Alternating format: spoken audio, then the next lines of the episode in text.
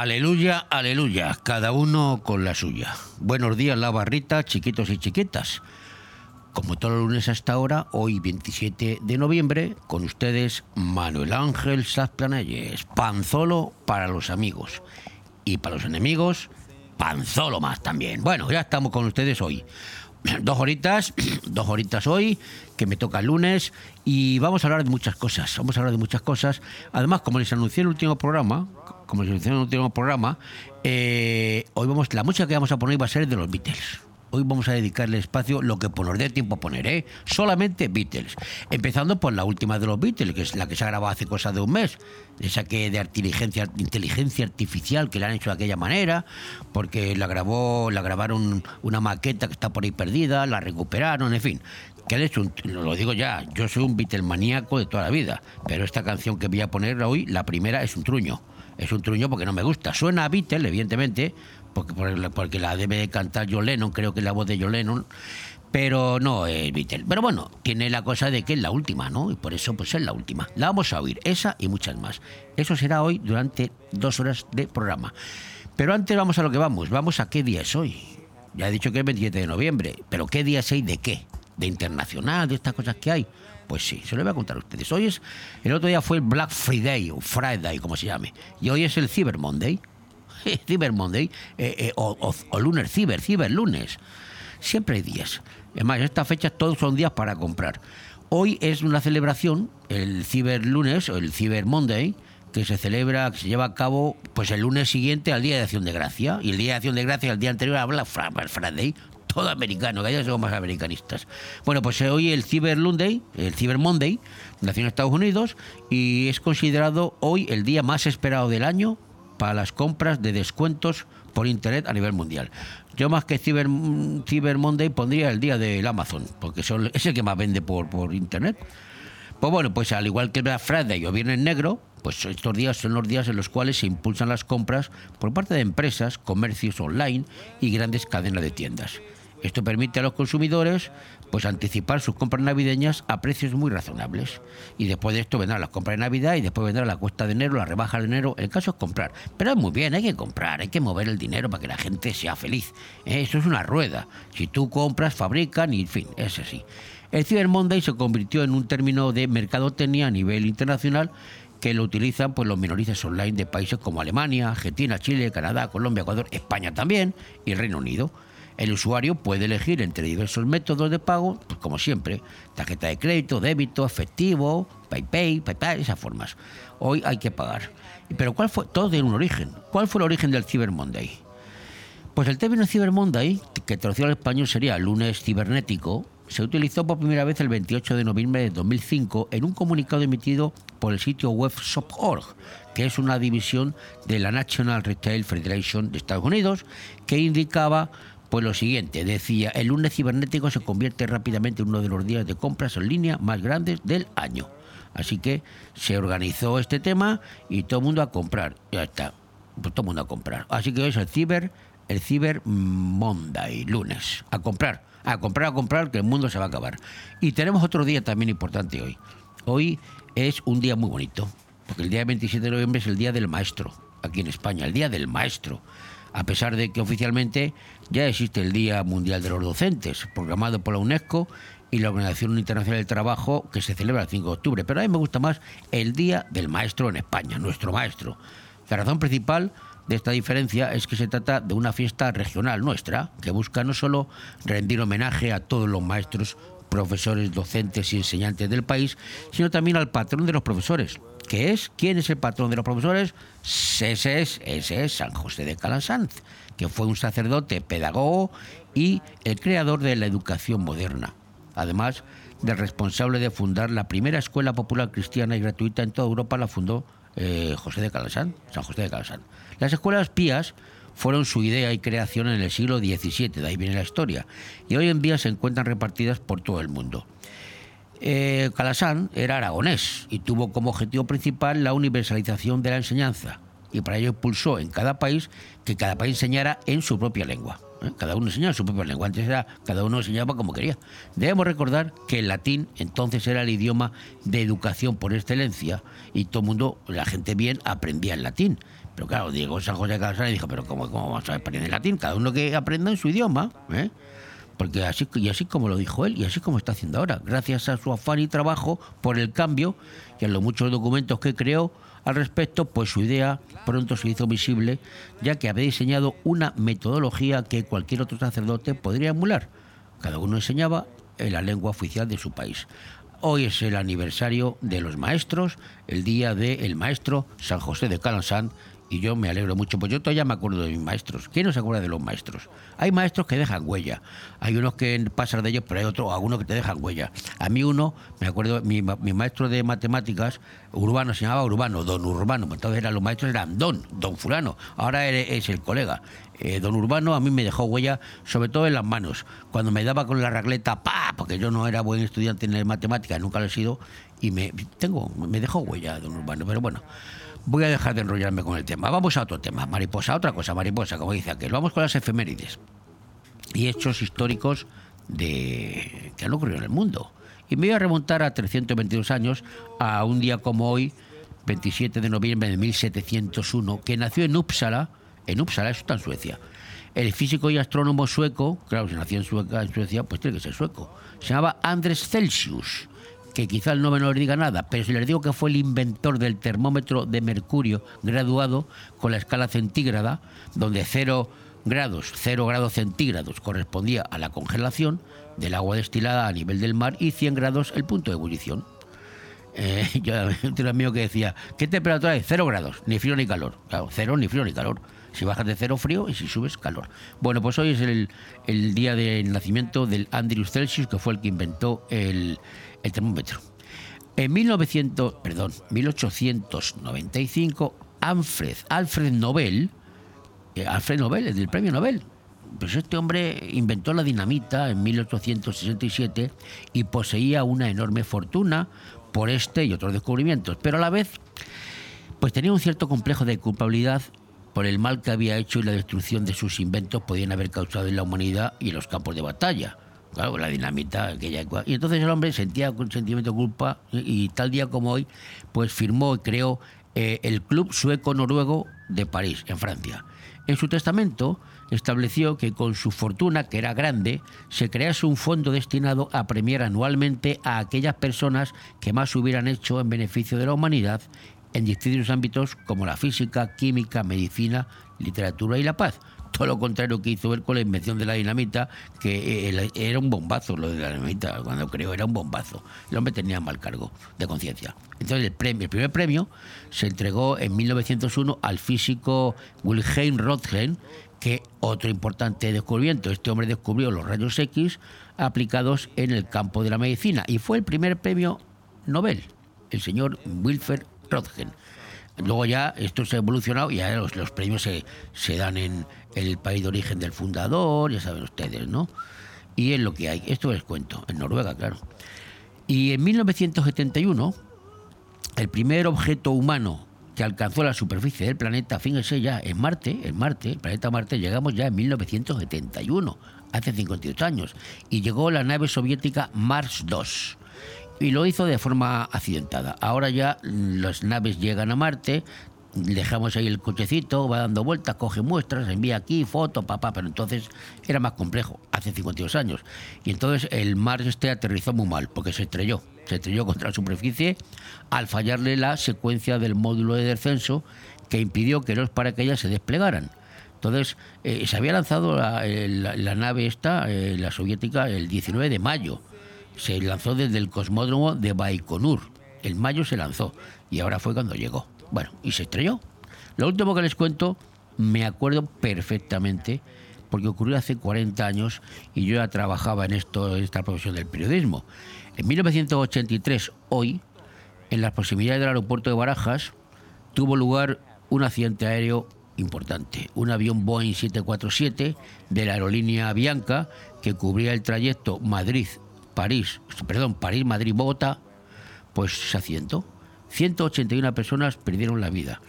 Y lo recuerdo perfectamente, como digo, porque yo ya trabajaba en el periódico y me empeñé en ir a ver el accidente con mi compañero, con un fotógrafo y con quien iba a cubrir la información. Fue mi bautismo de fuego, digamos, en tragedias. Fue lo primero que vi. Era muy jovencito y no se me olvida. Las imágenes que vi del avión accidentado, porque entonces no era como ahora, entonces podía llegar prácticamente hasta dentro del accidente, ha quedado grabado en mi memoria. Y hoy lo recuerdo, lo recuerdo como si fue ayer, hace 40 años, el accidente del Boeing 747 de Avianca en el aeropuerto cerca de Barajas.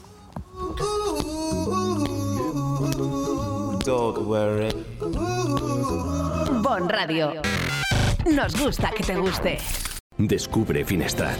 Entre las calles de su casco antiguo, descubre los rincones más bonitos de la Costa Blanca.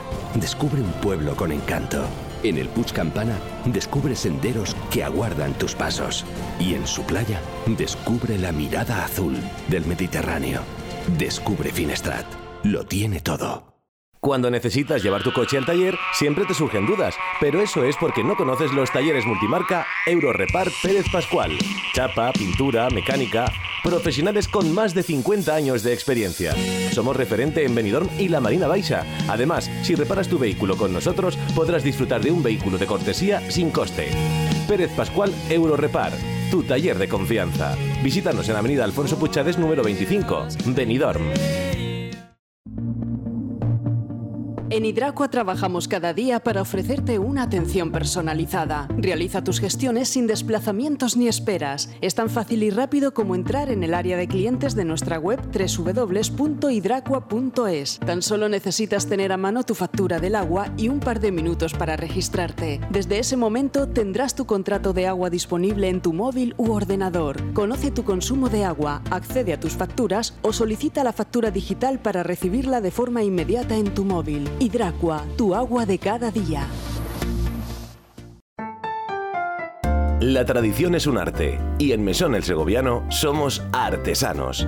Artesanos de la buena cocina. Prueba nuestro cochinillo segoviano, el cordero al horno, el chuletón de buey, bacalao a la vizcaína y muchos más platos que harán que repitas. Además, estamos preparados para cualquier reunión, evento o grupo. Descubre nuestros menús especiales. También tenemos un fantástico menú diario para que comas como en casa.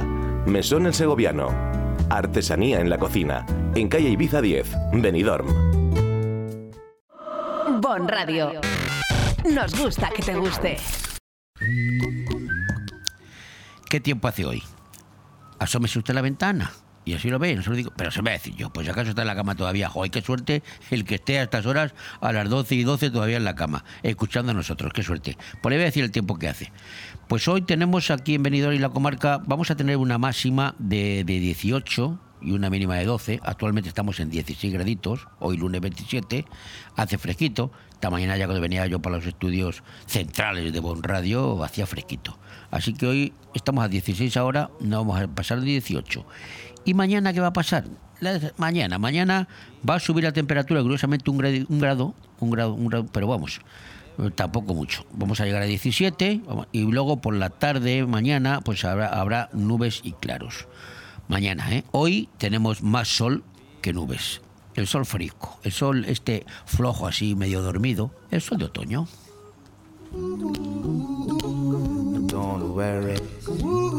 Bon Radio. Nos gusta que te guste.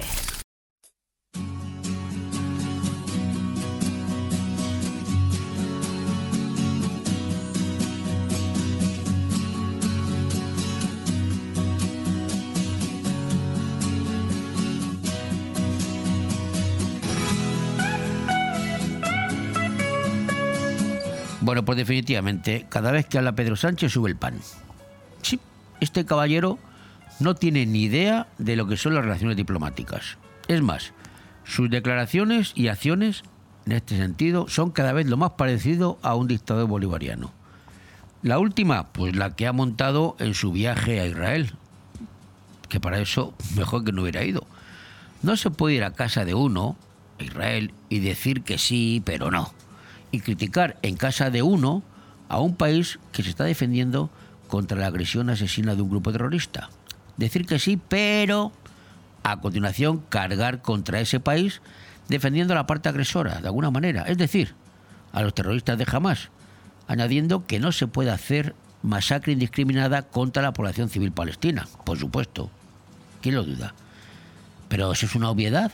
Pero hay formas Sánchez, Pedrito, hay formas y formas en diplomacia de decir las cosas. Además, parece, o así al menos lo interpretan las autoridades hebreas, que defiende de alguna manera a los asesinos de Hamas. Porque no nos engañemos, el objetivo de los terroristas de Hamas no es luchar por los intereses de su país y forzar al enemigo a negociar mediante la conquista de territorios, ganando una posición de fuerza para llegar a una mesa de negociaciones. ¿Qué va? ¿Qué va? Jamás lo que quiere es aniquilar a todo judío que se cruce por su camino, ya sea hombre, mujer, anciano, niño o medio pensionista. Su objetivo es borrar del mapa a un país negándole su derecho a existir. Un país que si se quiere, si se quiere, pues, pues, pues se ubicó en Palestina de manera un tanto artificial. Es cierto, eso es discutible. Porque es tan complicado como intentar adivinar qué fue primero, si el huevo o la gallina. ¿Quién llegó primero a Palestina, los árabes o los judíos? Pero si nos metemos en esta historia, pues no tenemos tiempo durante este programa para comentar la historia de la fundación de los estados de Israel y Palestina.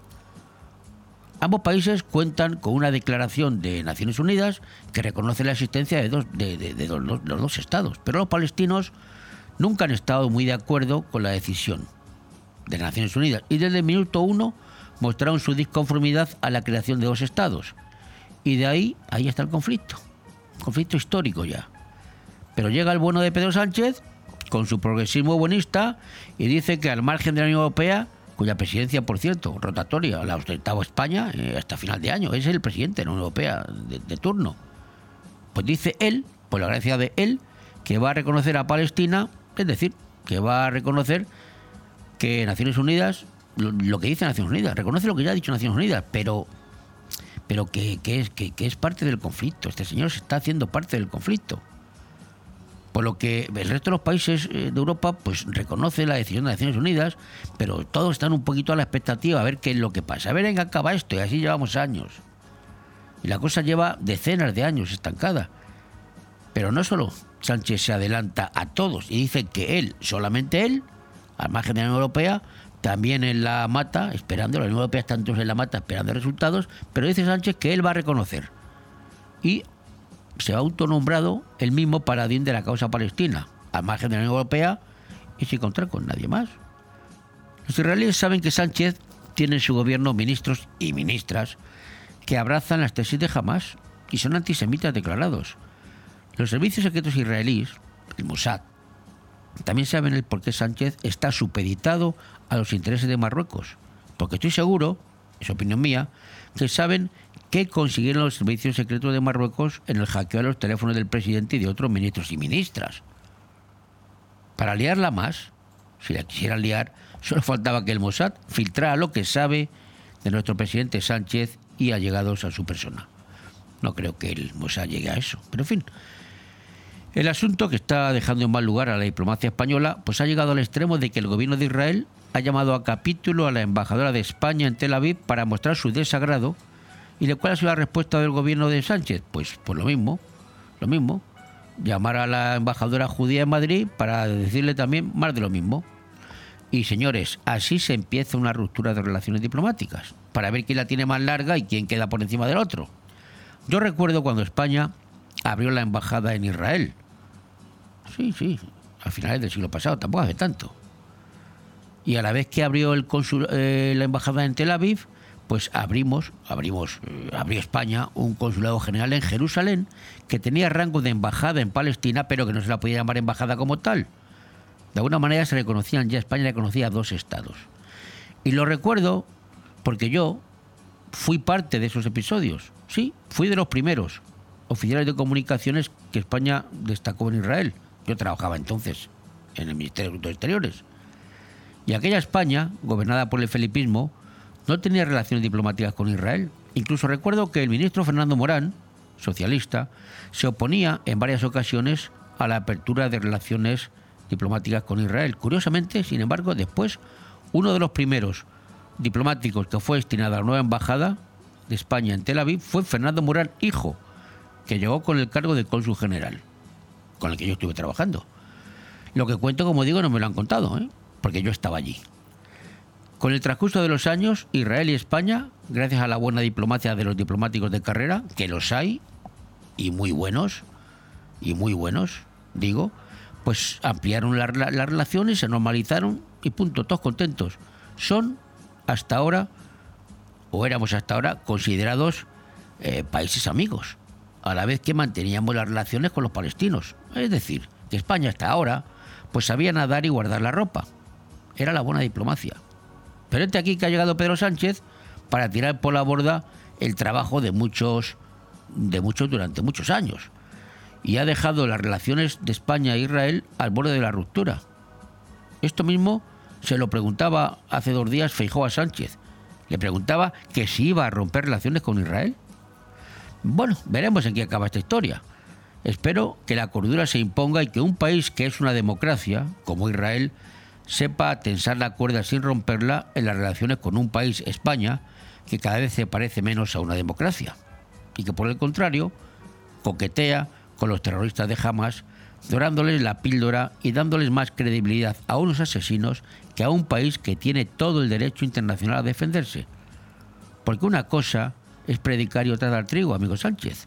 A ver quién es el estratega que me dice qué es una respuesta proporcionada de la fuerza ante la matanza indiscriminada de niños, mujeres, embarazadas y ancianos. Más de 1.700 asesinados. ¿Cómo se calibra una respuesta proporcionada, amigo Pedro?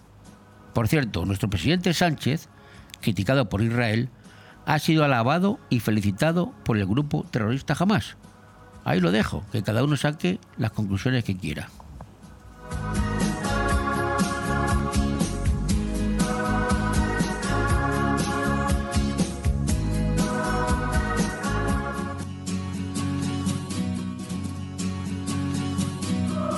Bon Radio. Nos gusta que te guste.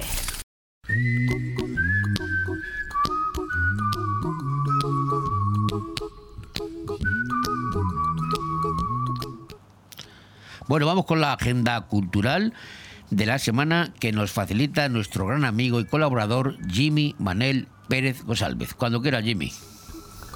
Repasamos la agenda cultural para esta semana del 27 de noviembre al 3 de diciembre en la comarca, en la Marina Baixa. Hoy lunes a las 19 horas, presentación de la novela Los nombres sobre la arena. Será en el Salón de Actos del Ayuntamiento de Benidorm y, como os dicho, será a las 19 horas. Ya pasando a jueves, recordar que a partir de las 16.30 horas puedes dar sangre en el Centro de Salud de Alfaz y el viernes lo puedes dar en el Centro de Salud de Villajoyosa. Viernes charla informativa dirigida a la población en general, titulada VIH-Sida. Será en la Casa de Cultura de Finestrat a las 18.30 horas. Jueves a las 19 horas, conferencia Visibilitzat.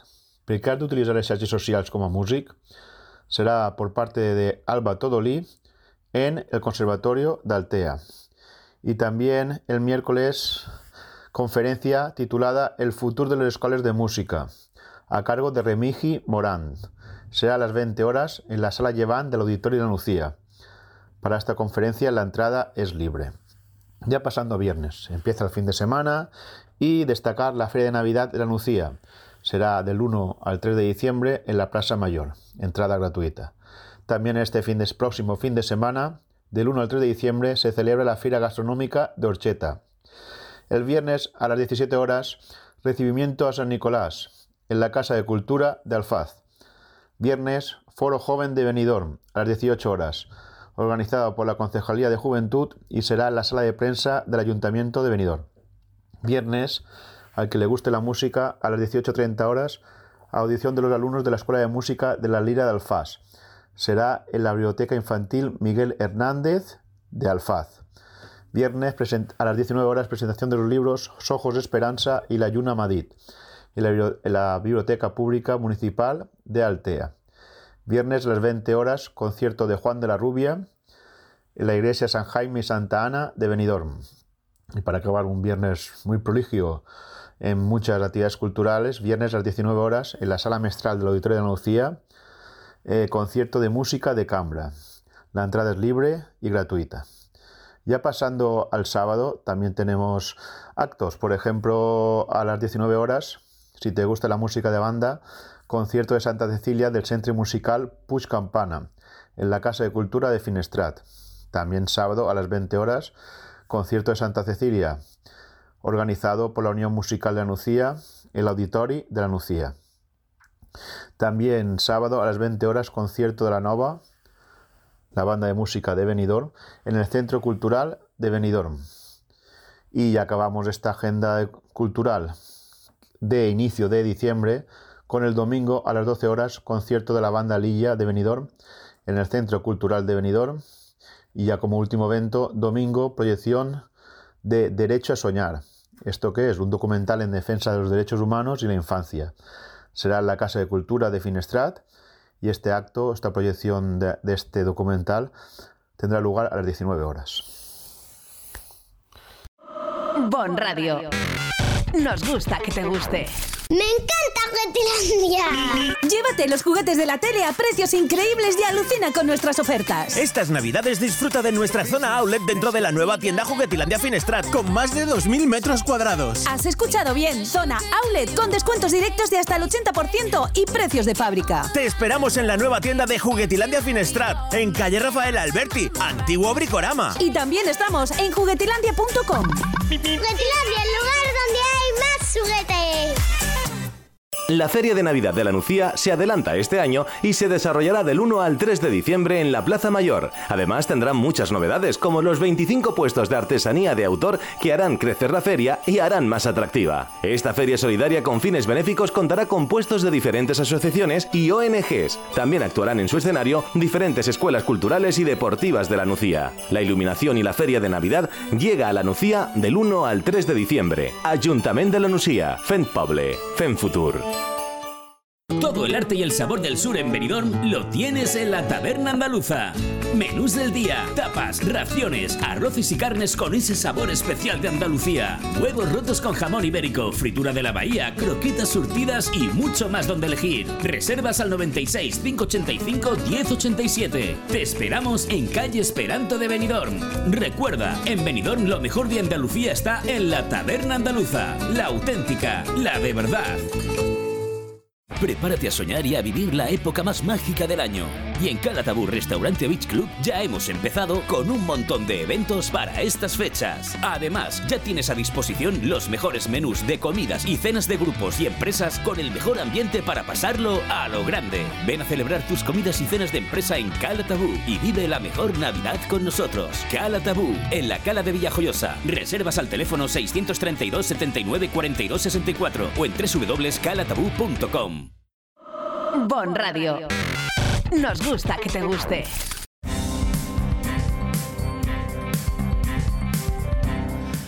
Bueno, vamos con los, unos titulares rápidos de las noticias que han ocurrido, están ocurriendo y van a ocurrir y tenemos que trasladarnos al foco de atención mundial que es eh, Israel y el conflicto de Hamas y Israel.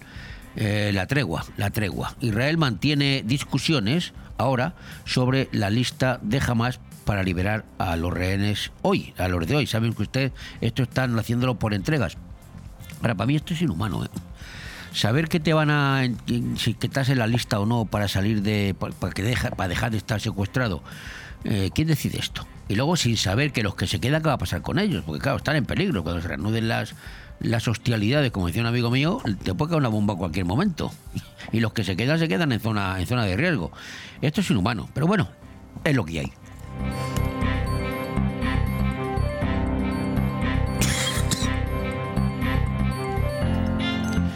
Sumar reprocha a Partido Popular y a Vox que utilicen el comunicado de Hamas de agradecimiento a Sánchez para criticarlo.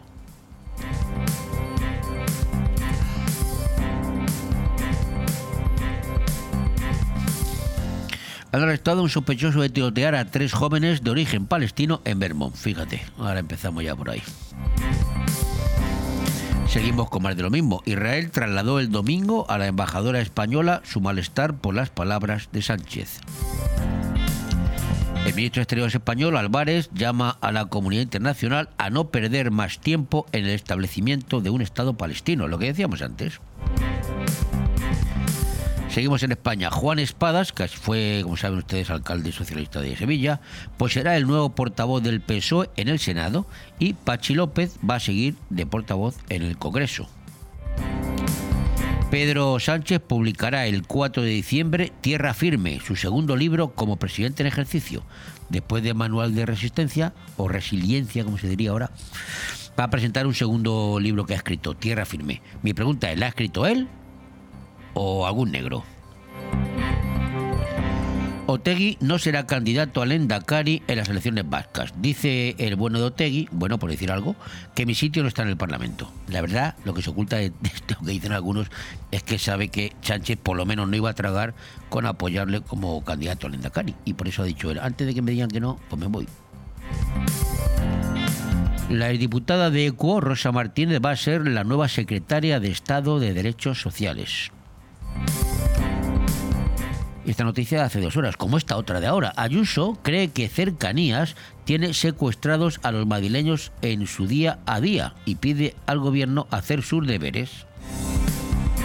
La Cámara de Comercio eleva tres décimas su previsión del PIB en el 2023 al 2,4%, pero recorta el 1,6% la de 2024, la del año que viene.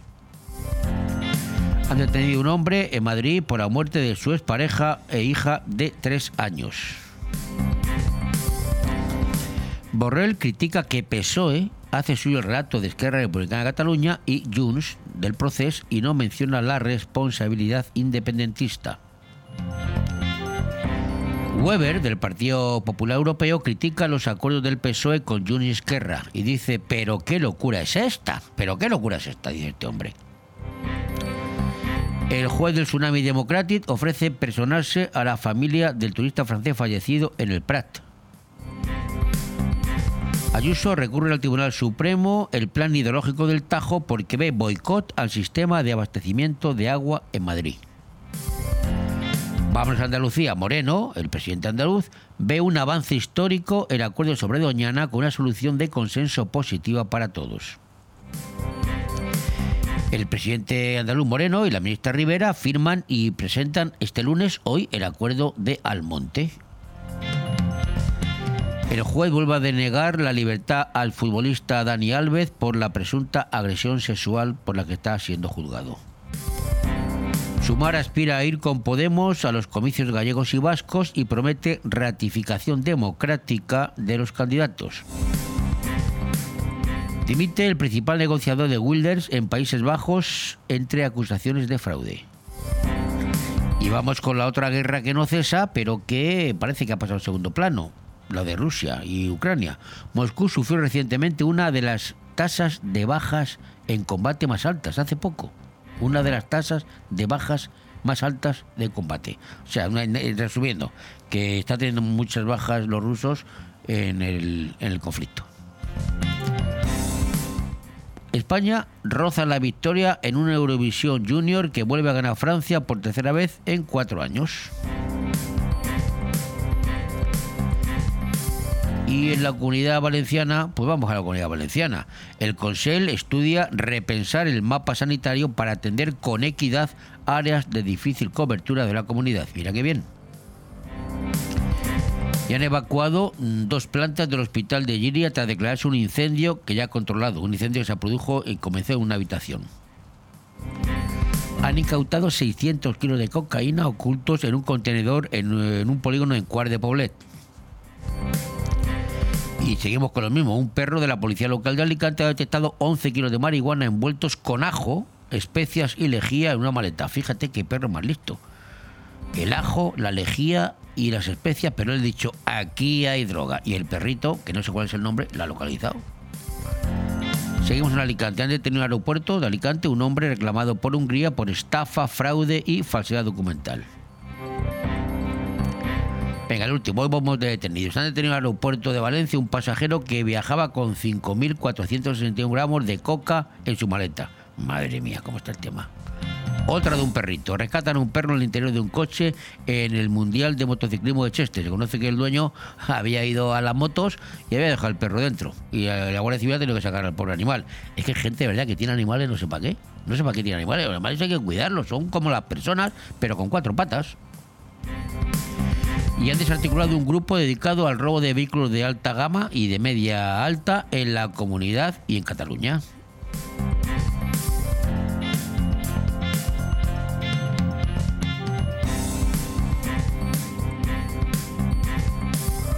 Radio.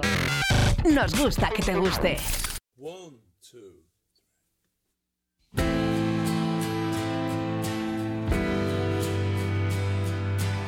Bueno, ya hemos dicho que hoy vamos a dedicar eh, la música a Beatles. Y esta canción que está escuchando, ya que está sonando, es la última de los Beatles grabada hace poco. La que se ha rescatado de una maqueta que había grabado John Lennon hace muchos años. Y gracias a la inteligencia artificial estamos escuchando esta canción, que repito, para mí no es buena, no es buena, pero es Beatles y por lo tanto la ponemos hoy.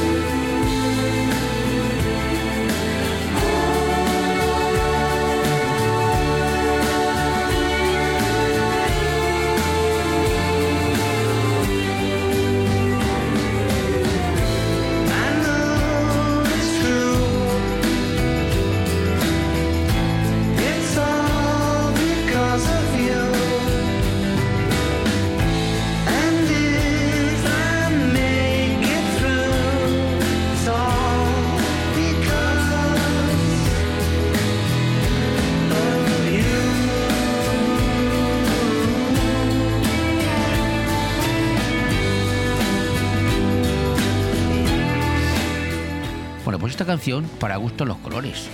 Es Beatles, desde luego, se nota. Número uno en Inglaterra, pero a mí no me gusta. A otro quizá le guste y doy mi opinión. Bon Radio. Nos gusta que te guste. Si buscas lo mejor para tu huerta y jardín, lo vas a encontrar en Abona B. Fertilizantes y fitosanitarios, agricultura ecológica, asesoramiento en cultivos alternativos y mucho más. Estamos en Altea, partida Cablan 75, en los bajos de Juguetilandia. También en Callosa de Ensarriá, carretera Fons del Algar, kilómetro 0,3. Y en el teléfono 96 588 0017. Abona B quiere decir cultiva bien. Hotel Meliá Benidorm, un paraíso tropical en la ciudad de los rascacielos. Además de destino de vacaciones por excelencia, el Hotel Meliá Benidorm cuenta con 1.900 metros cuadrados de salones donde realizar reuniones y presentaciones de empresa y sus eventos más especiales, comuniones, bodas, cenas de empresa o cualquier tipo de evento social. Ven a visitarnos y descubre todas las opciones que el Hotel Meliá Benidorm puede ofrecerle. Hotel Meliá Benidorm, un paraíso en la Costa Blanca. ¿Te mueve la pasión por el baile? ¿Sabes que hay algo dentro de ti que hace mover tus pies con la música? En Estudio de Danza Paqui Mora podemos ayudarte. Baile clásico, flamenco, sevillanas, pilates, contemporáneo, mantenimiento, baile en línea y baile español. Elige tu manera de expresarte en Estudio de Danza Paqui Mora. Llame y reserva ya tu plaza al 658-383561. Estamos en calle Santa Cristina, número 2 de Benidorm. Estudio de Danza Paqui Mora. 3, 2, 1, empezamos. ¿Te gusta llegar a tiempo a tu destino? ¿Volver a casa tan cómodo y seguro como si fueras tú mismo el que conduces? Radio Taxi Benidorm. El mejor servicio a tu entera disposición. Descárgate nuestra aplicación Pide Taxi para el móvil y solicita un taxi de la manera más fácil. Visita nuestra web radiotaxibenidorm.com. Radio Taxi Benidorm 96 586 26 26. Bon Radio. Nos gusta que te guste. Bueno, pues eh, ustedes creen que los concejales en un ayuntamiento están ahí, bueno, están ahí porque se han elegido, evidentemente, pero detrás de cada concejal hay un trabajo, hay un trabajo que se realiza día a día y detrás de esos concejales y de ese trabajo hay personas, hay personas que se dedican a asesorar, a, a opinar y a informar y ayudar a los concejales de cualquier partido. En Vox eh, hay una persona, Mireia Moya, que así se llama, que es la responsable intermunicipal, que así se llama. Ella es concejala también, ya veterana, no lleva tiempo en el Ayuntamiento de Santa Pola, pero es la responsable en este partido de lo que digo, de lo que he dicho anteriormente, informar, ayudar y colaborar con los concejales y ayudarles en su trabajo. Eh, Mireia Moya, buenos días. Buenos días, querido. ¿Qué tal? Buenísimos días. Pues muy bien, esperándoos estoy para poder intervenir en vuestro magnífico programa. ¿Cuál es el trabajo real de una persona como tú, con ese cargo de intermunicipal? Porque tú controlas, creo, todos los mm, concejales de la provincia de Alicante, que son unos cuantos ya. Hmm, Sí, efectivamente. Bueno, yo no lo llamaría cargo, sino más bien un nexo, un nexo de, de unión entre los mismos concejales y el Comité Ejecutivo Provincial y también el Comité Ejecutivo Nacional. Y, y bueno, pues eh, es, es difícil, pero a la vez apasionante. Ahora mismo tenemos eh, 75 concejales en la provincia de Alicante que dependen de, pues en este caso de mí, porque yo ostento ahora mismo esta posición, podría ser cualquier otra persona, pero sí es verdad que en este caso dependen de mí. Y, y bueno, pues como tú muy bien has dicho en la introducción, eh, esta posición o este nexo se utiliza para que los concejales, muy bien dicho, estén totalmente asesorados, se encuentren respaldados y tengan eh, herramientas para poder eh, hacer frente a los equipos de gobierno que vienen ya muy, muy, muy instruidos, tanto del Partido Popular como del Partido Socialista. Y, y bueno, pues para que nuestros concejales no se vean eh, bajo ningún concepto desamparados y sin esas herramientas, como te digo, tanto administrativas, eh, técnicas o incluso también a veces eh, humanas, pues eh, para eso está este nexo y, para eso eh, desarrollamos esta actividad, como te digo, tan, tan compleja, pero a la vez tan apasionante. Mireia es eh, concejala en Santa Pola, he dicho veterana, aunque es joven, pero es veterana porque ya ha sido concejala anteriormente. Y ahora sigue ostentando su concejalía, hay dos concejales de voz en Santa Pola, ella es la portavoz, y de qué manera te ha cambiado la vida o tu día a día con esta nuevo, este nuevo cargo o nexo de unión que tienes, o esta responsabilidad que tienes 75 personas más a tus espaldas. Pues efectivamente, así es, compañero. La vida cambia porque, pues bueno, de- mm, yo he pasado de tener que dirigir o tener que mm, alzar la voz o, poner mi voz eh, en representación del municipio al que pertenezco y eh, pues que mm, somos 34.000 habitantes, ya es un municipio importante y es verdad que aquí ya hay, hay un trabajo significativo. Pues he pasado de dedicarme únicamente a la política de mi pueblo, pues a tener eh, prácticamente en cuenta la política de todos los municipios de la provincia. Y claro, eso conlleva unas horas adicionales que antes no, no dedicaba a la política, dedicaba a la familia y ahora pues por circunstancias tengo que dedicarlo a la política porque entiendo que el momento lo requiere, entiendo que el proyecto lo merece y por supuesto donde el partido me, me ponga, pues ahí estaré yo siempre, sea más arriba, más abajo o a un lado. Y encima, además, eres madre, eh, ama de casa, lo tienes todo. Sí. Sí, bueno, yo, claro, por supuesto, soy madre de, de un maravilloso niño y creo que, que, bueno, a pesar de que no paso todo el tiempo que me gustaría con él, lo miro y digo, bueno, pues es por él por el que estoy haciendo todo esto y, y solo eso merece la pena, ¿sabes? Vamos a hablar de la importancia eh, que tienen los eh, concejales de voz en los ayuntamientos y la necesidad de que haya concejales de voz.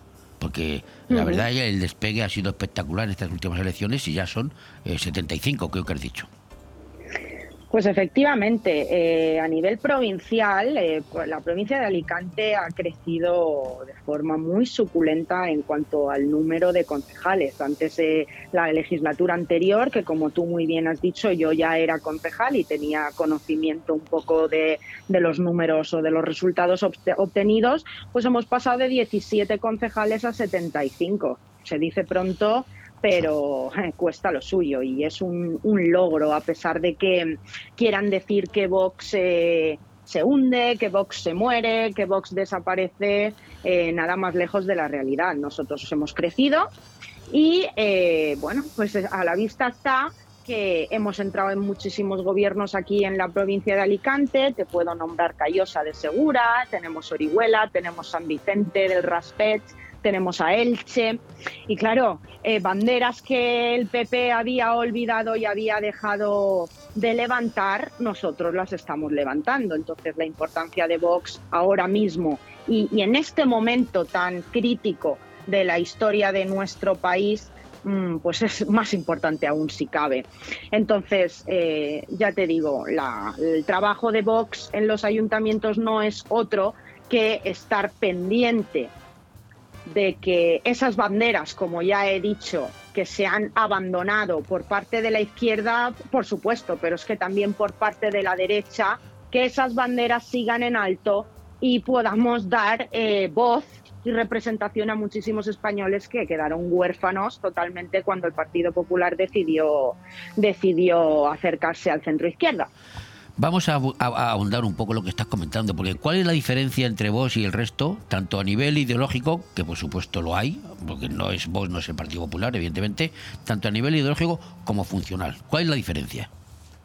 Pues vamos a ver, eh, en Vox, pues eh, al final el mismo, este, este cargo, que no me gusta llamarlo así, esta posición, este nexo de unión, lo, lo explica claramente. Nosotros tenemos una misma posición en todo el territorio español en todas las provincias de este maravilloso país. Entonces, mi, mi- mi función, además, es reforzar que ese, esa misma, ese mismo posicionamiento se repita en cada uno de los municipios y a lo largo y ancho de toda la provincia. Esa es la diferencia fundamental. Nosotros nos encontramos, por ejemplo, en el, por, por mencionarte algún tema concreto, el tema del agua. El Partido Popular tiene diferentes, eh, tantas ideas o tantas posiciones diferentes como, como provincias hay en este o comunidades autónomas hay en este país. Nosotros tenemos una misma posición en todo el territorio español y eso pues hace que cualquier votante de Vox,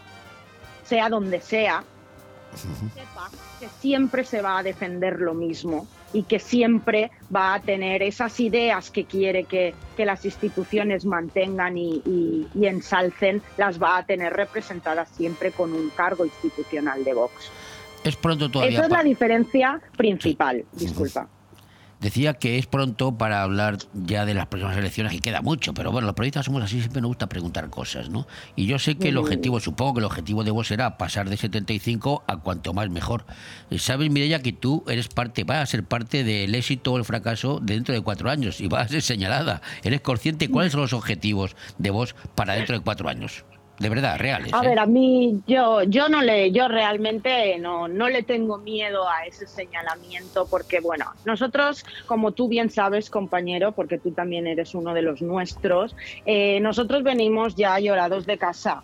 Nosotros tenemos muy claro que, repito, las banderas que levantamos pues eh, muchísimas veces no cuadran con ese consenso progre en el que el Partido Popular también está in- inmerso y, venimos a esto. Nosotros estamos aquí para esto. Entonces, venimos llorados de casa. Yo lo que sí quiero y es algo que ya estoy notando y que por supuesto me enorgullece, ya no por mi trabajo, sino por el trabajo de mis concejales, porque yo al final soy una, un, un mero asesor, es que estoy notando que los ayuntamientos eh, empiezan a ponerse nerviosos por el trabajo de nuestros concejales.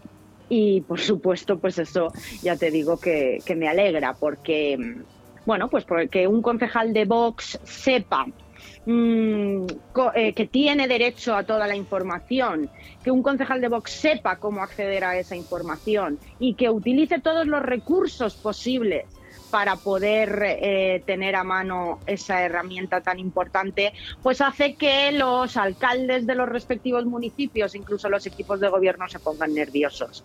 Y esa es nuestra finalidad, que esa estabilidad y ese consenso y esa tranquilidad que han tenido hasta día de hoy para hacer lo que les ha dado la gana, pues eh, empiece a cambiar y eso se empieza a notar, ya te digo, en los eh, diferentes ayuntamientos de esta provincia con los que ya estamos trabajando porque bueno, pues eh, son personas que acaban de entrar, son personas que pues por circunstancias diferentes pues no tienen esa mm, esa agilidad que quizá- quizás tengamos los que los más veteranos y bueno, en los ayuntamientos pensaban que no la iban a tener nunca, pero nada más lejos de la realidad. Nuestros concejales están totalmente respaldados por el Comité Ejecutivo Provincial y por supuesto van a tener a su disposición todas las directrices que, merecen para seguir eh, haciendo ese trabajo de fiscalización tan necesario y tan importante.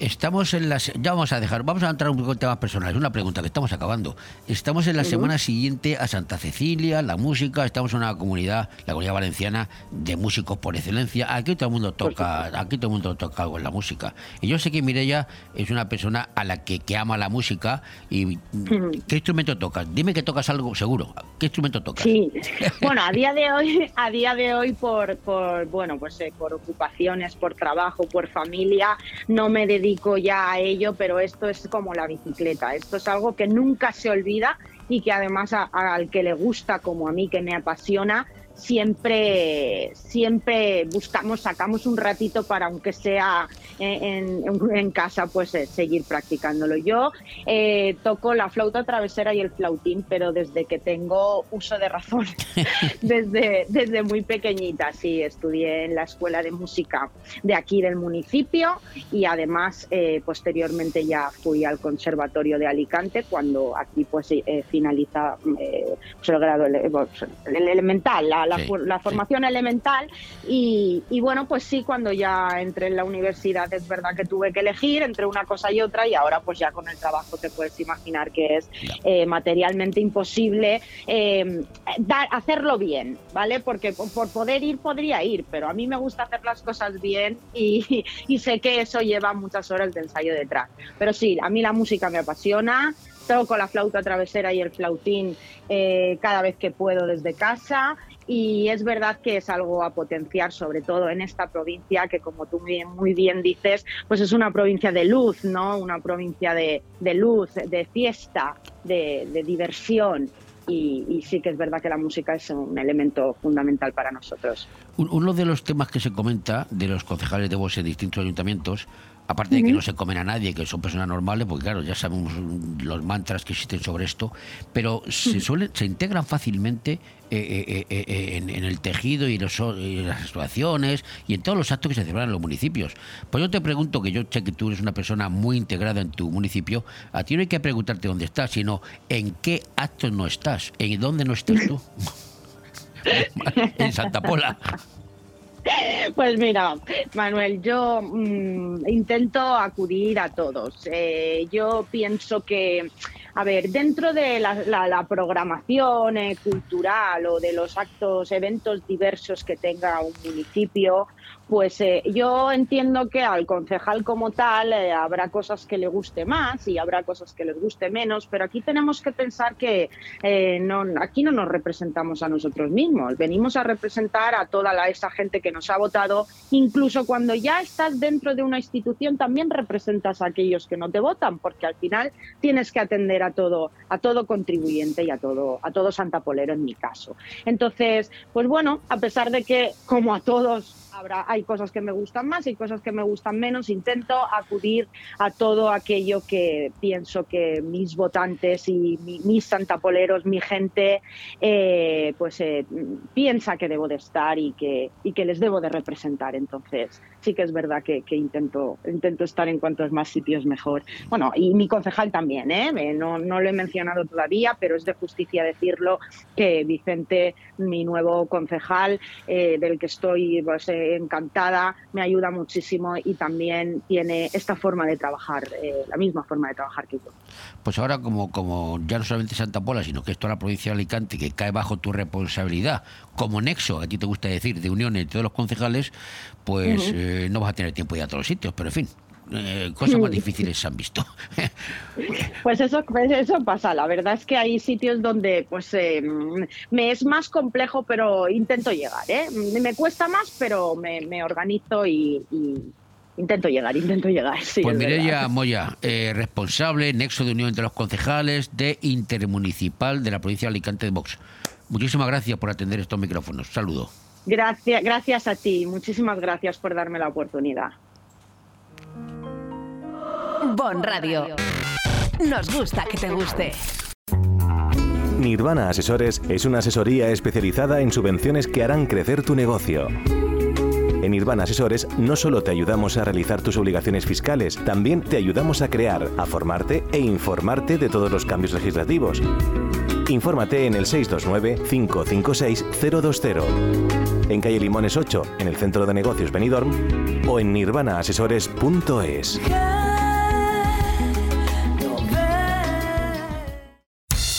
Alexa, dime una heladería en la playa de Levante. Heladería Pinocchio. Una pizzería en la playa de Levante. Pizzería Pinocchio. Una cafetería en la playa de Levante. Cafetería Pinocchio. ¿Y un restaurante? Restaurante Pinocchio. En la playa de Levante. Pinocchio, lo que tú quieras y más en Pinocchio, en Avenida de Alcoy 12 de Benidorm. Pinocchio, tu cafetería, pizzería, heladería y restaurante. Bodegas Antonio Alcaraz. Vinos de autor reconocidos y premiados por las guías más prestigiosas a nivel nacional e internacional como Peñín y Guía Intervinos, quien otorga 93 puntos a Madre Única, 92 a Abuelo Pedro y 91 a Fons d'Algar. Bodegas Antonio Alcaraz, la excelencia de los vinos, con presencia en 33 países del mundo. Gracias a los fondos europeos, Benidorm se transforma en una ciudad más verde, más accesible y más integradora. Renovamos calles y plazas, creamos pulmones verdes como el Moralet y construimos nuevos espacios para la atención social y el ocio. Estrategia de Desarrollo Urbano Sostenible e Integrador EDUSI de Benidorm. Una manera de hacer Europa. Proyecto cofinanciado por el Fondo Europeo de Desarrollo Regional. Bon Radio. Nos gusta que te guste. Ahora sí, esta sí es Beatles, Beatles. Que llega, que llegue el sol, Here Comes the Sun, o algo así. Y para los que no habléis inglés, para los que no habléis inglés, que llegue el sol. Here comes the sun. Here comes the sun. I say it's alright.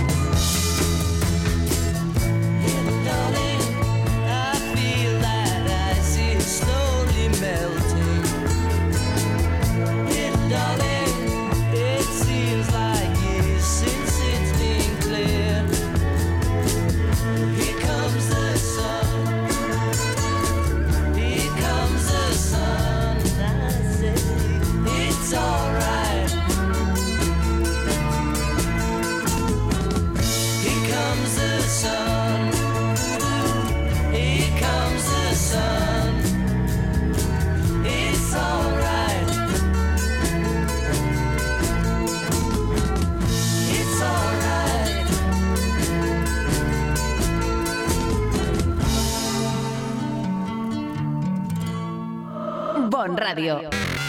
Nos gusta que te guste. Me voy de cena de empresa, na na na na na, a la cava aragonesa, na na na na na. Los compis eligieron entre varios menús, solo espero que ese día también estés tú.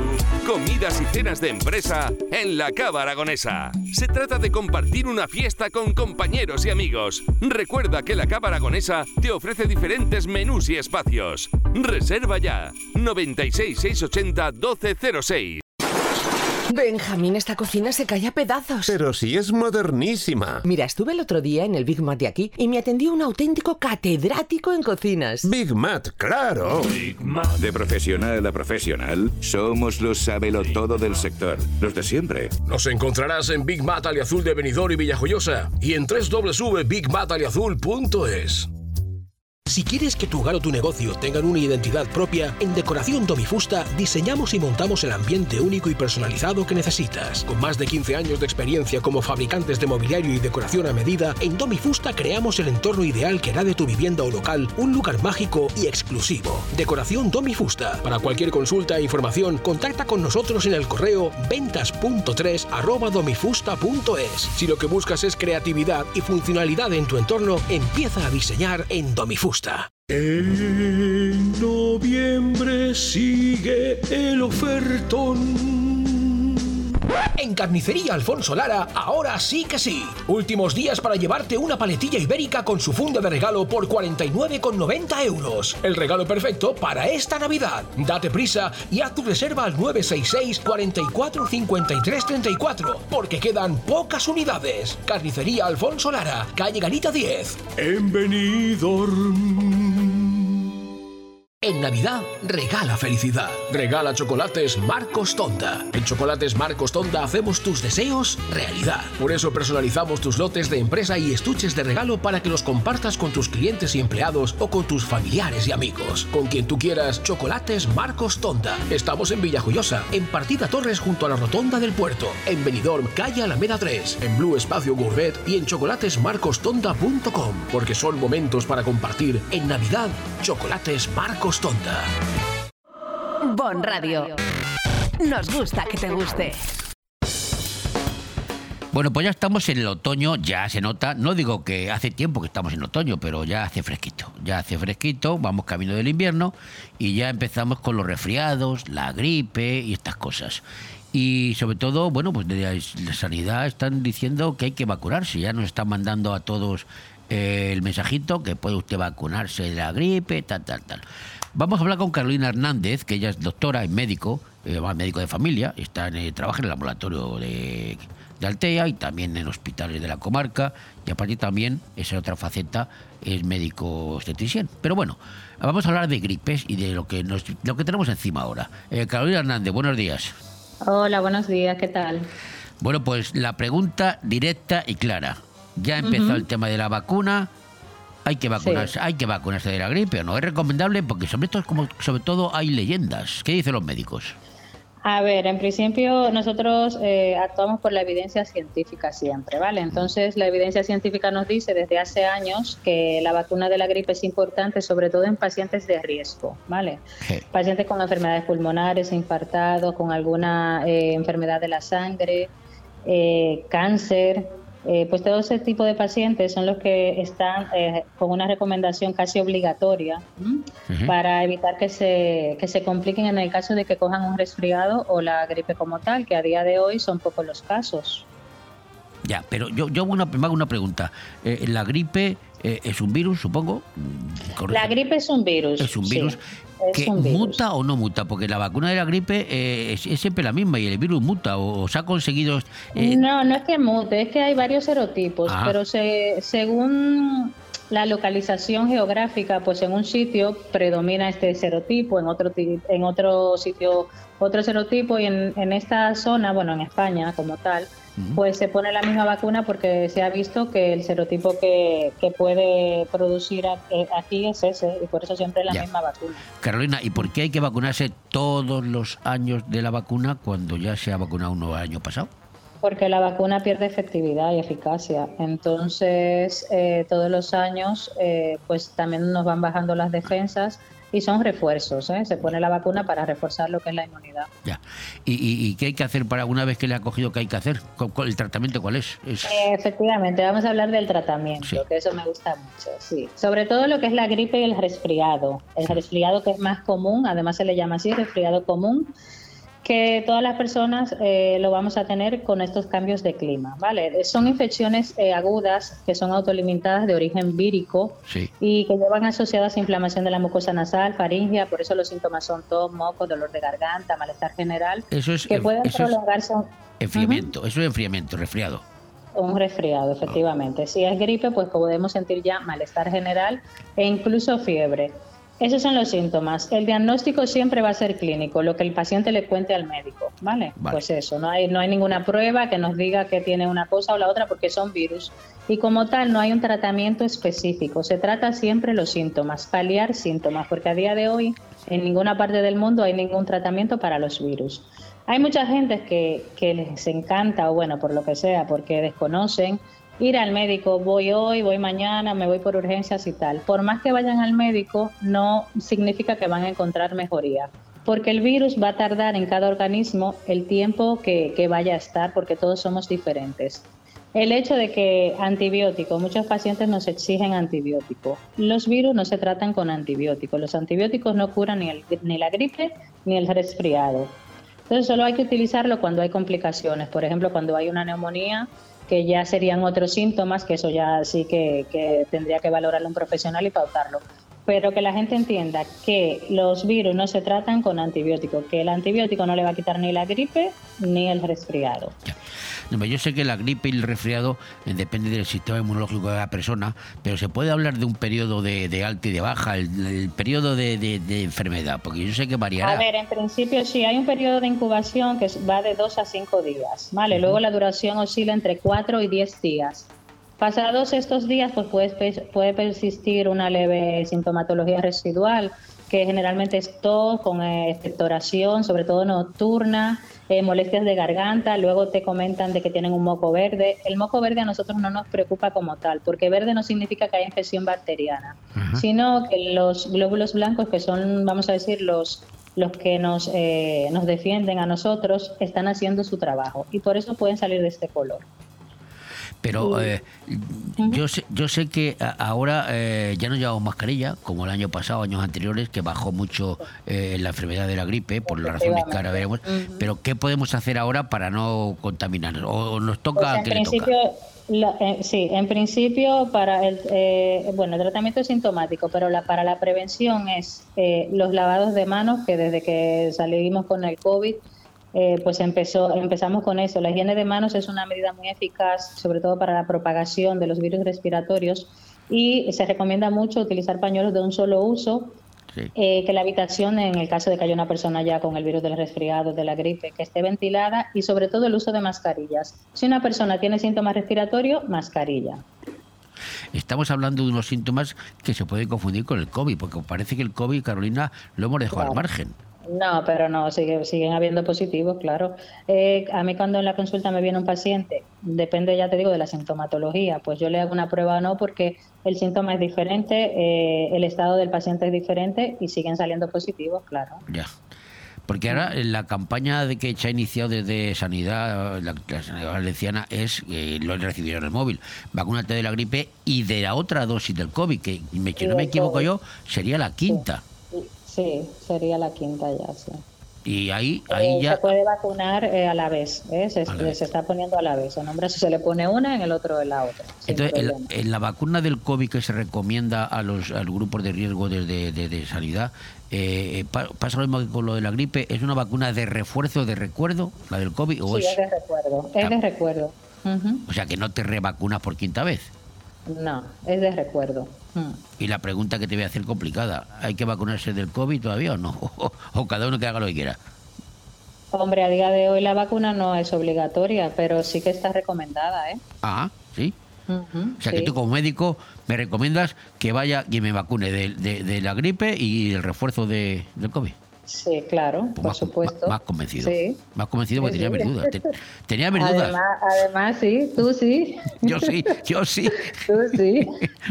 Hoy yo sí. Hombre, yo pensaba, digo, bueno, me vacuno de la de la gripe, que es así es habitual, y la otra, o sea, que yo sí. Ya, ya no digas públicamente por qué, pero yo sí. Pues nada. No, tú sí, las dos. Y Claro. todo paciente, como dije antes, que sea eh, que esté inmunodeprimido, tiene que vacunarse o que sea de riesgo, tienen que vacunarse de las dos. Bueno, yo no estoy deprimido, eh, yo soy un fenómeno, pero bueno. Carolina, va, nos estamos, nos estamos yendo del tema. Eh, lo voy a hacer así, entonces vamos a vacunarnos y ya está. Pues muchísimas gracias por esta información. Y ya, ti. y, ya sabe que, bueno, la gripe, eh, hombre, yo sé que la gripe es una enfermedad mortal, pero relativa, ¿no? Eh, Hay que cuidarla y punto, ¿no? Tampoco hay que alarmarse como nos alarmamos con el COVID, que aquello fue boom. Claro, claro, efectivamente. Sí, al final ya te digo, siguen, sigue habiendo COVID. Lo que pasa es que, claro, es que depende de cada quien, de la inmunidad de cada quien, pues la misma enfermedad a ti te puede dar de una manera y a mí de otra. Ya. Entonces es eso. Vale. Pues doctora Carolina Hernández, muchísimas gracias por esta información y ya sabemos lo que nos toca. Hay que vacunarse de la gripe y de lo que haga falta. Vacunarse, lavarse las manos y si hay alguna enfermedad respiratoria, mascarilla siempre. Y en casa, eh, viendo la televisión o leyendo un libro hasta que pase el, el chaparrón. Sí, efectivamente, y tener paciencia, que los virus pasan. Vale. Y nada de antibióticos, que eso es cierto. Mucha gente. Nada de antibióticos, efectivamente. Hay que quedarse con eso. Los antibióticos no curan los virus, ¿vale? Ya está el médico para decidir si necesita o no el antibiótico. Carolina, doctora, muchísimas gracias. Gracias. Muy bien. Saludos. Venga, a ti, hasta luego, adiós.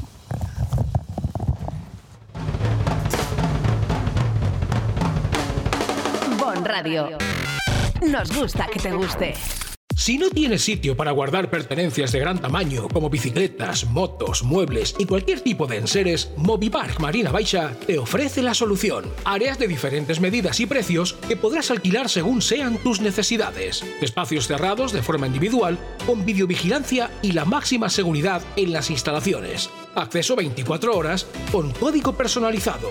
Movipark Marina Baixa. Teléfono 670 97 23 14.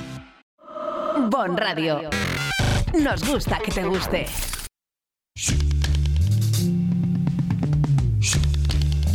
Preciosa canción de los Beatles, Come Together, que podríamos traducir para los que no sabéis inglés como yo, pues reconciliarse, reunirse. Preciosa. Esta es de las clásicas clásicas.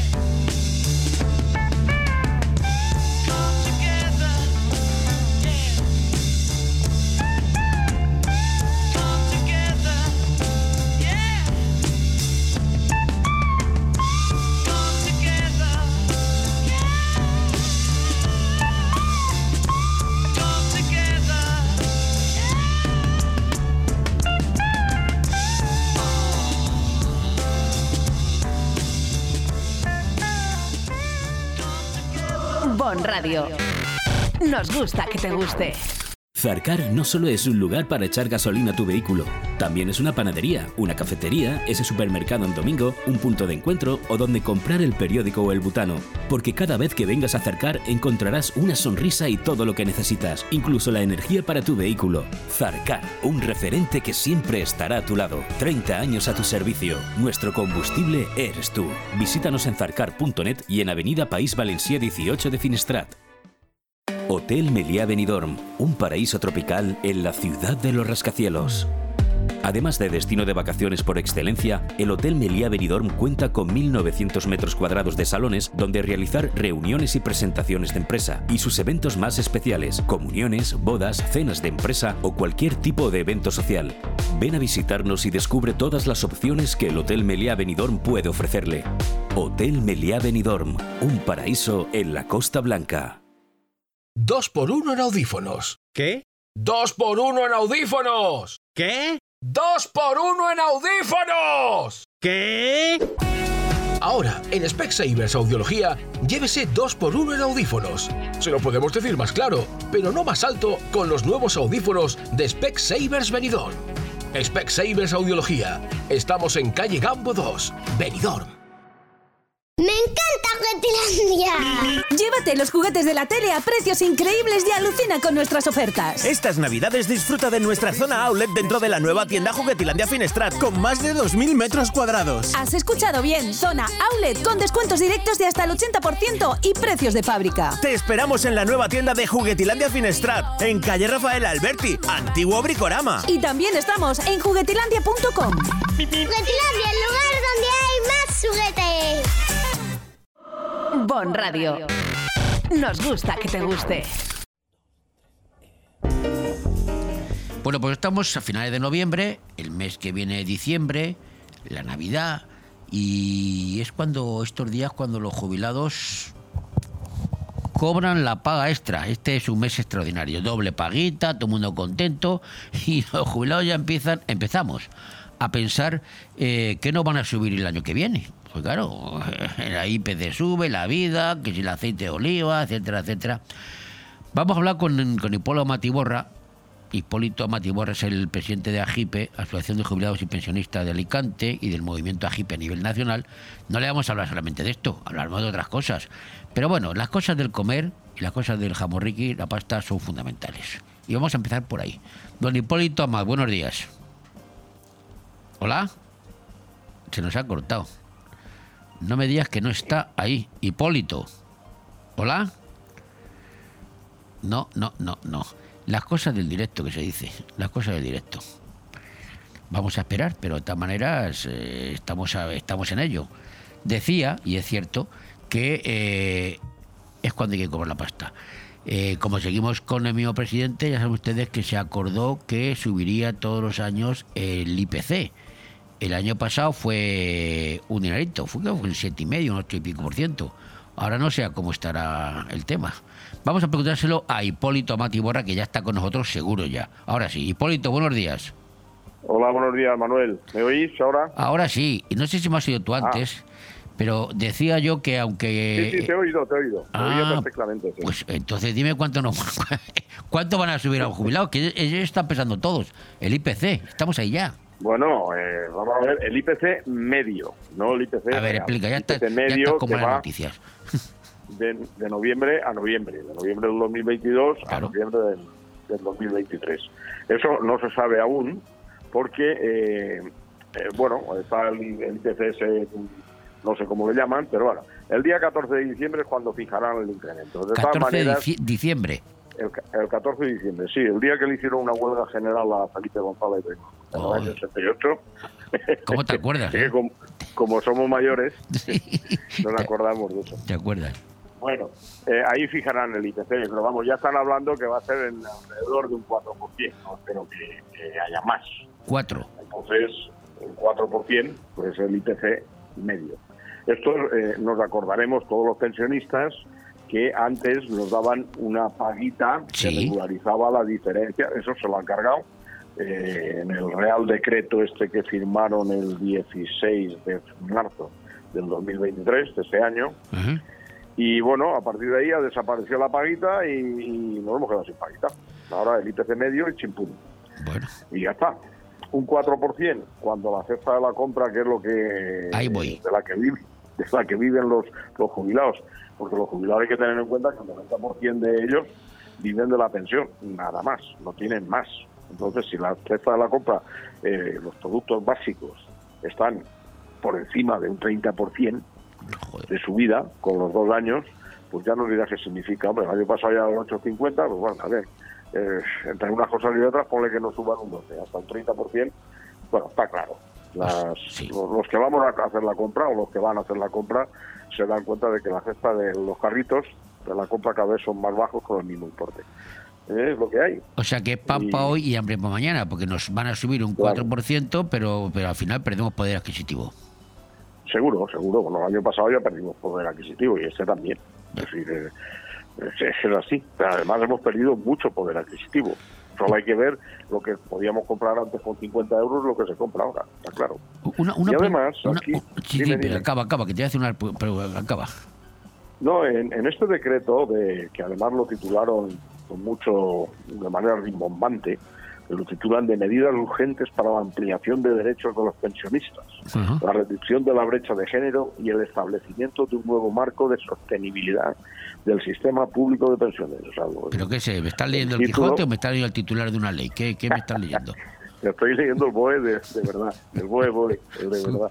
Ya, ya. Bueno, pues en este BOE, en, en- en este decreto ley, en su página 38, se dice seguimiento de las proyecciones de impacto estimado de las medidas adoptadas a partir de 2020. Y ya te habla de que a partir de marzo de 2025, con una perio- periodicidad trianual, la Autoridad Independiente de la de Responsabilidad Fiscal, la IREF, donde estaba el ministro Escrivá antes de jefe, Sí. ¿eh? antes de ser tal, dice publicará y enviará al gobierno un informe de evaluación para las proyecciones del impacto estimado de las medidas adoptadas a partir de 2020. Bueno, esto se, es para fortalecer los ingresos del sistema público de pensiones, bueno, para, para acabar pronto. Te dicen que en el caso de que se produzca algún exceso en alguna de estas tres situaciones que ellos eh, ponen, de que si el, el PIB es igual al 1,7% o el mayor o tal, eh, el gobierno identificará un conjunto amplio de posibles medidas para eliminar el exceso de gasto en pensiones. Dice, a partir de ese informe eh, se va a regularizar de la siguiente manera, el exceso de gasto en pensiones, mediante un aumento de las cotizaciones u otra fórmula alternativa de ingresar los ingresos o, esto lo gordo, o una reducción del gasto en pensiones en porcentaje A ver, del a ver, a ver, a ver, a ver. tra- tra- traduce, traduce eso, tradúcelo. Bueno, tras lo de- no hace falta traducirlo. Es decir, que si no sé, el, el, el PIB se dispara, el, el gasto de pensiones se dispara con re- relación al PIB, al Producto Interior Bruto y tal igual, ellos tienen dos- eh, lo tienen que arreglar. Y para arreglarlo es o incrementando los ingresos a base de subir las cotizaciones o rebajando las pensiones. O sea, subir las cotizaciones, al- subir las cotizaciones en los que están trabajando, que son los que están cotizando, y bajar y bajar las pensiones a los que están cobrando pensión. Claro. ¿Así? Aquí te lo dicen muy claro. La otra, otra forma alternativa de incrementar los mínimos o una reducción del gasto en pensiones en porcentaje del PIB o una combinación de ambas. Es decir, o subir las cotizaciones Y bajar. y bajar las pensiones. O sea, pero bueno, eso está así, esto está en el- al final, ¿no? Sí. Dice que como resultado el gobierno enviará un proyecto de ley al Parlamento que contenga las medidas aprobadas para eliminar el exceso de gasto neto en pensiones antes del 30 de septiembre, que entrará en vigor el, tre- el 1 de enero del año siguiente. Bien, hasta el año 2025 no nos tenemos que preocupar, pero el año 2025, si el tema de gasto se ha disparado y el PIB no llega, eh, se pasa y tal, eh, pueden reducirte las pensiones, así de claro. Hombre, yo así lo hemos entendido Claro, en así lo CIPE sí, sí. y en COESPE y en todas las asociaciones.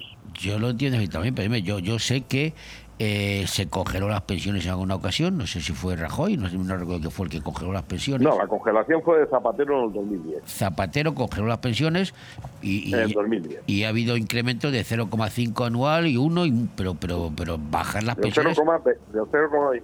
0,25. ¿Ves? Sabe Por más que yo en eso. siempre han subido 0,20. Por eso te pregunto, pues sabe más que yo. Pero eso fue la movida cuando ya en 2017, 2018, España iba muy bien, eh, la economía se había estabilizado y Rajoy seguía con el 0,25. Ya. Entonces el 0,25 fue lo que movilizó a gran cantidad de pensionistas que salieron a la calle, primero en Bilbao, todos los lunes al sol en Bilbao, y después unió por prácticamente todos los pensionistas de España con manifestaciones constantes en Madrid. Y bueno, y a raíz de ahí pues se vino hasta que llegó Sánchez con el subiendo el, IPC. Y ya está. Pero bueno, eh, eh, eh, que, que quede claro una cosa. Las subidas de, de los gobiernos se producen gracias a la movilización de los pensionistas, porque somos muchos votando. Entonces, eh, viendo a perder las elecciones, pues suben. Pero estos se guardan, se han guardado el, el recurso ese de si la tienen que bajar, pues Pero, pero tú has dicho que hasta 2025 no nos preocupemos, que todo depende en función del IPC, etcétera, etcétera. Pero yo te, yo te pregunto, sabemos que se congeló las pensiones, Zapatero las congeló. ¿Alguien alguna vez se ha bajado las pensiones en España? ¿Se ha bajado? Yo sé que en Grecia ocurrió en algunos sitios, sí, pero en España, ¿alguien se Bueno, ha atrevido a bajar Grecia las pensiones? ¿Eh? No, no. Nunca. A congelarlas sí. Congelarlas sí, a Zapatero. bajarlas no. Nunca se Hablaba Zapatero en el 2010. que sería la primera vez que 2012 se congelasen las pensiones si ocurre en el 2025 lo que tú me estás comentando. Claro, bueno, en 2025 lo que dicen es que se puede reducir. Ya, ya, ya, ya. No congelar, se puede reducir. Se pueden, no quiere decir que lo vayan a hacer, pero está puesto en el decreto ley y eso no lo hemos invitado. Lo he leído y está ahí. Un- Una, una pregunta, Hipólito, que mucha gente se hace. eh, eh, eh, los pensionistas eh, pagan IRPF. Pagan IRPF. Eh, Eso no es un impuesto. No es eh, hay quien dice que es un impuesto al trabajo que, que no tenían que pagarlo. Hay quien dice que ese impuesto los pensionistas no, no tenían que pagarlo. ¿Tú qué opinas? ¿Se debe pagar ese impuesto? ¿El IRPF es una pensión Bueno, que puede eh, cotizar o no? No es un impuesto, el, el impuesto de, de IRPF no es un impuesto al trabajo. Vale. Es un impuesto a las rentas. Vale, a las rentas. Me imagino que será así. Que se tenga que pagar o no se tenga que pagar, bueno, pues muchas cosas, pero está, está en la ley, eh, eh, hay que pagarlo. Y eh, no sé, yo he oído y he leído por ahí muchas veces que Europa, en Europa se ha dicho que ese impuesto no, no, procede, el IRPF y tal. Claro. Eh, no, sé si se paga o no, pero Europa no ha dicho nada. ¿eh? Sobre ese tema, Europa no, no ha dicho nada. Y nosotros lo hemos buscado, lo hemos investigado y, nada. Y eso, Europa no ha dicho nada. Eh, bueno, eh, yo creo que incluso Vox lo llevaba en su, en su programa electoral. Sí, por Pero eh, no, no, no, no lo van a quitar. Hombre, yo pienso que no lo van a quitar. que sí, No, eh. va a ser muy difícil. Eh, que mucho dinero. Bueno, tampoco, mira, eh, aquí tengo yo unos datos que tampoco creas que hay mucho dinero. Yo imagino que los que cobran pensiones de hasta de 150 euros hasta 700, que hay 2.297.969 personas que cobran una pensión que va de 150, tengo las cifras, pero serían muy largas. Hay pensiones en O sea, España de 150 euros. Sí, 147.928. Y de 150 a 250, 198.996. Son datos del 1 de octubre. Y bueno, desde esos 150 euros a los 700 hay en total 2.297.969 personas. ¿Vale? Pero ahora de 701 hasta 1.000 hay 3.309.781. Es decir, que de 150 euros hasta 1.000 euros, Sí. en España hay 5.607.750 personas que cobran eso. hay, hay mucha variación, ¿no? De- Sí, pero digo, tampoco, tampoco es 150. tanto dinero. Tienes razón, tampoco es tanto lo que se detrás de ahí. Claro, estos imaginamos que hasta aquí no pagan IRPF. Ajá. ¿no? Imaginamos. Ahora, de 1.050 a 2.500 euros hay Que es el 3.610.697. grueso de los que cobran. Bien. Que eso, mm, no, hasta 2.500. Y ahora de 2.500 a 3.100 hay 967.225. O sea que en total pues había 5 y 6, 11,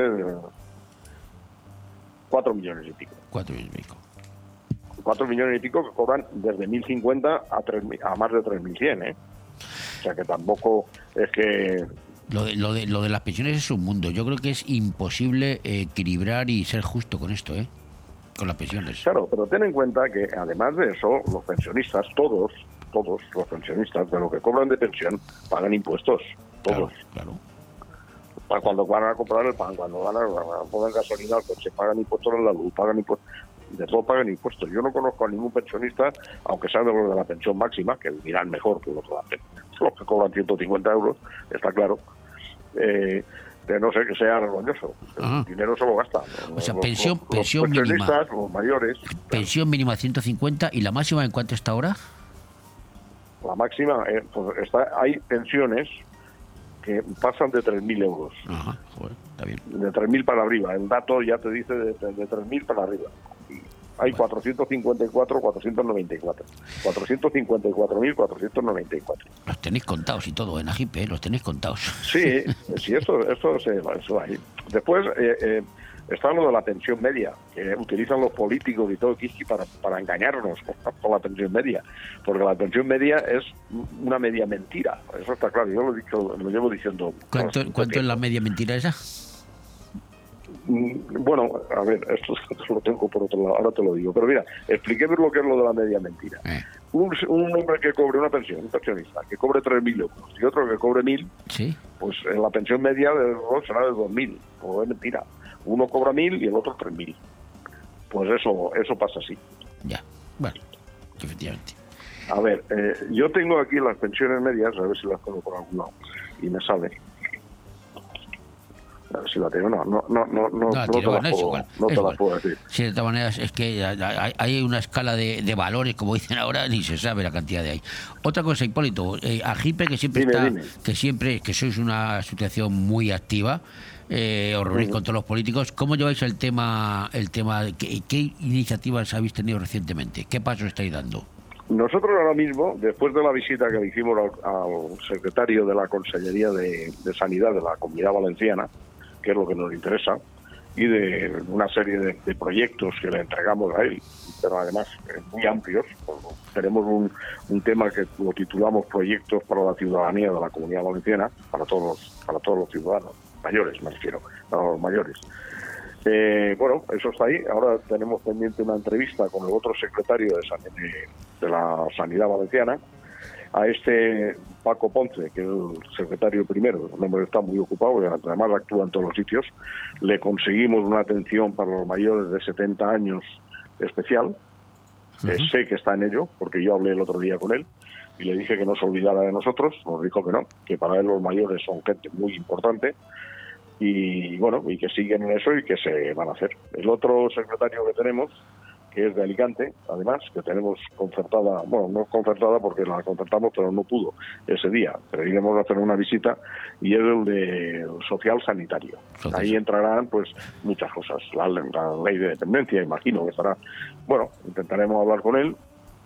Esto es un gobierno nuevo, ya está el PP y Vox en la Comunidad Valenciana, y algo tienen que hacer. Porque en Eh, materia sanitaria, a en materia sanitaria, que es lo más urgente para la gente ya de mucha edad, eh, ¿qué es lo más prioritario? ¿Qué es cosas que, que echáis en falta y que, y que reivindica Ajipe?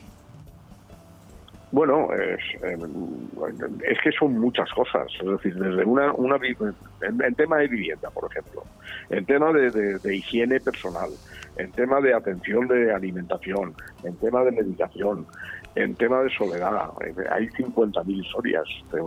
¿Qué es lo que le pedimos a, a- a Paco Ponce en este caso? Pues que a los mayores que están solos y que además eh, viven en, en- en edificios altos, sin ascensor y tal, que desde los centros de salud se les haga una llamada eh, continua, continua, eh, continua en el tiempo, si cada 15 días, cada 7 días, como vean, según la necesidad, ellos tienen todos los datos por parte de una enfermera o de un médico, a ver cómo está, ver si está bien alimentado, bien, si se cuida.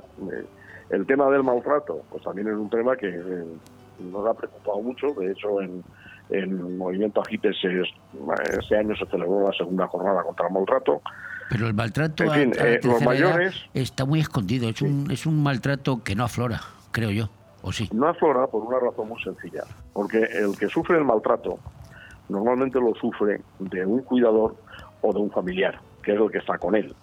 Entonces, eh, al día siguiente de sufrir el maltrato, si lo vuelve a sufrir, no se atreve a denunciar, porque continuamente va a estar pendiente de este hombre, del, del que lo cuida o de esa persona que lo cuida. Entonces, es un- una, una cuestión que es silencioso porque no se ve y silenciado porque no se denuncia.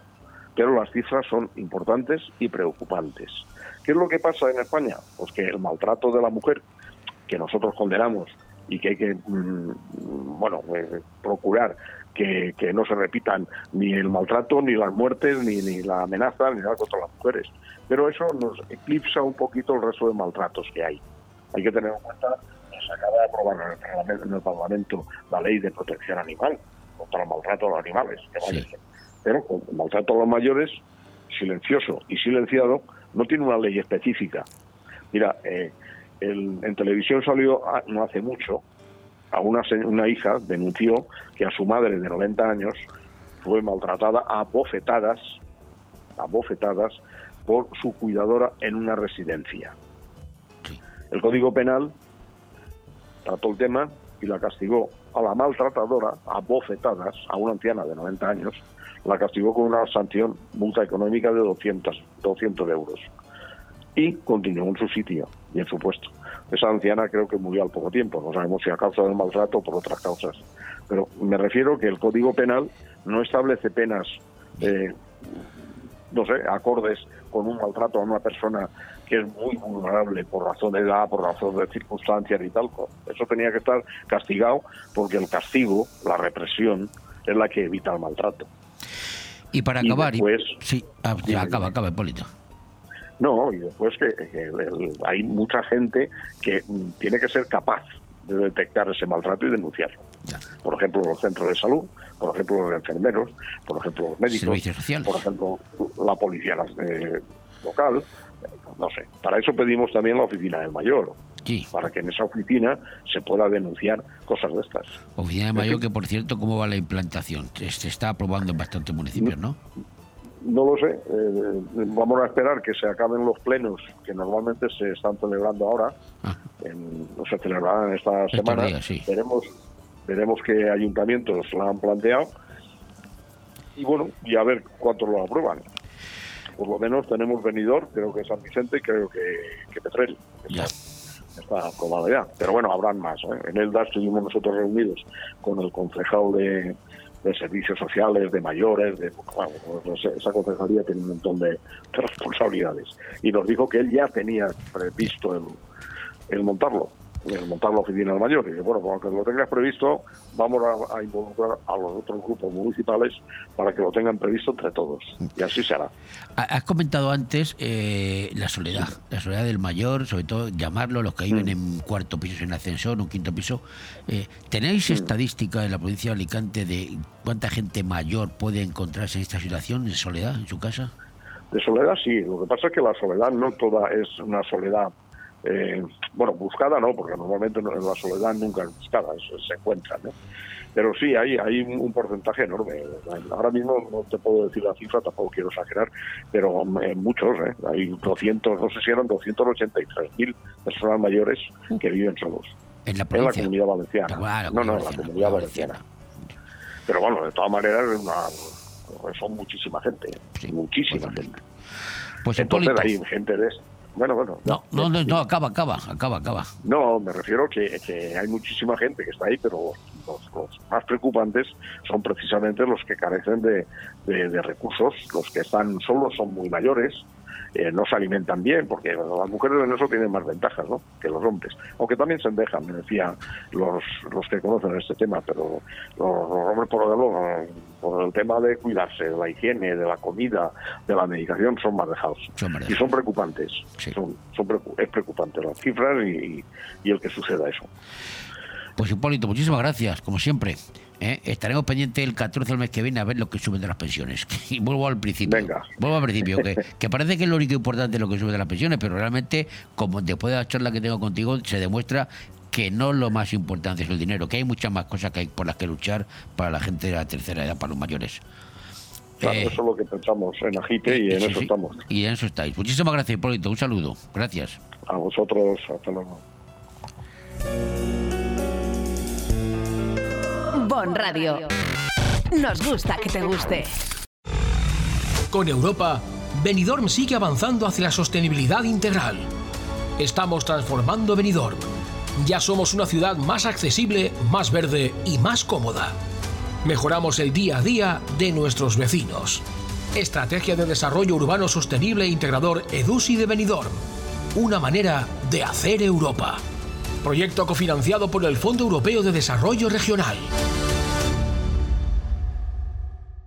En Nos Importas te ofrecemos los mejores servicios asistenciales para la tranquilidad de tus familiares. Somos profesionales del sector sociosanitario con ayuda a domicilio para venidor y comarca y siempre al servicio de los que más lo necesitan. Visítanos en www.nosimportas.es y al 96 586 46 75, porque el cuidado más especial es el que queremos para los nuestros, porque tú nos importas. Bon Radio. Nos gusta que te guste.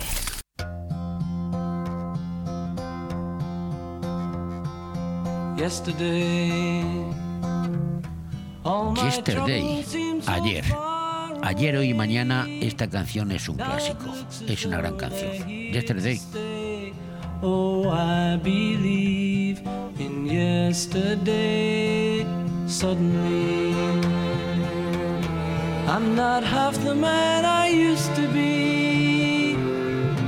There's a shadow hanging over me. Oh, yesterday came suddenly. Why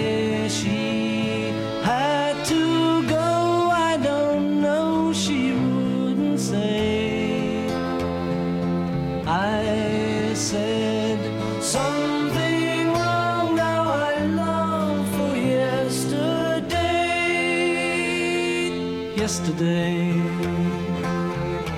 Love was such an easy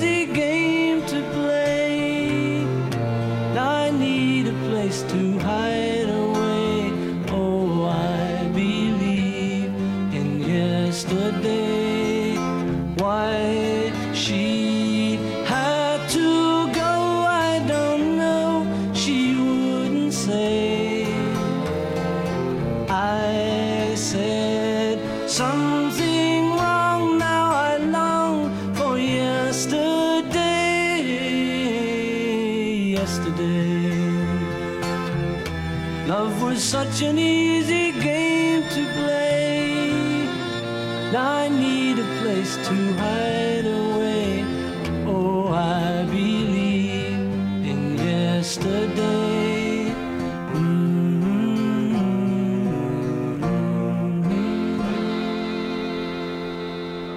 Bon Radio. Nos gusta que te guste. Allá donde mires, arriba o abajo, Grupo Pecal lo tiene que ni pintado. Y nunca mejor dicho, ahora las paredes y suelo de tu garaje relucirán como nunca. Además de realizar pavimentos industriales y deportivos, impermeabilización y rehabilitación de superficies y fachadas, el mundo de la pintura no tiene secretos para nosotros. Entra en pecal.es y decide de qué manera podemos ayudarte. Grupo Pecal, desde Altea, para todo el mundo. Calidad, clase, carácter, excelencia son sinónimos de Restaurante Juan Abril. Porque ¿dónde vas a comer y cenar mejor que en el mismo paseo marítimo de Altea con el mejor trato y servicio deleitándote de una magnífica fideuá con fideo fino con foie, un tartar de atún, de salmón o stick tartar de carne y los más exquisitos arroces de la mejor cocina de siempre? Reserva tu mesa al 96 584 37 22. Restaurante Juan Abril. Paséis del Mediterráneo 14, Altea. Ah, y parking gratuito. Es hora de renovar tu cocina o mejor renovar los electrodomésticos de tu cocina. Ven a Milar Fotocine Granada y equípala con las mejores marcas en electrodomésticos. Hará tu vida más fácil y además ahorras tiempo y mucho dinero. 50 años dando calidad, precio y servicio. Estamos en Avenida Los Almendros 20 y en calle Garita número 12 de Benidorm, con una hora de parking gratis. Los electrodomésticos de mi cocina, sí, en Milar Fotocine Granada. Bon Radio. Nos gusta que te guste. Como nos queda poco tiempo y hemos puesto poquitas canciones de los Beatles, esta no me la quería dejar. Vaya por delante Let It Be. Para los que no leéis inglés, como yo, sería déjala ser o deja que sea. Y esta la tenía que poner. Luego ya acabaremos el programa cuando sea, pero esta vamos a escucharla tranquilamente. And in my hour of darkness, she is standing right in front of me, speaking words of wisdom. Let it be. Let it be. Let it be. be, let it be. Whisper words of wisdom, let it be. And when the broken hearted people living in let it be. For though they may be parted, there is still a chance that they will see.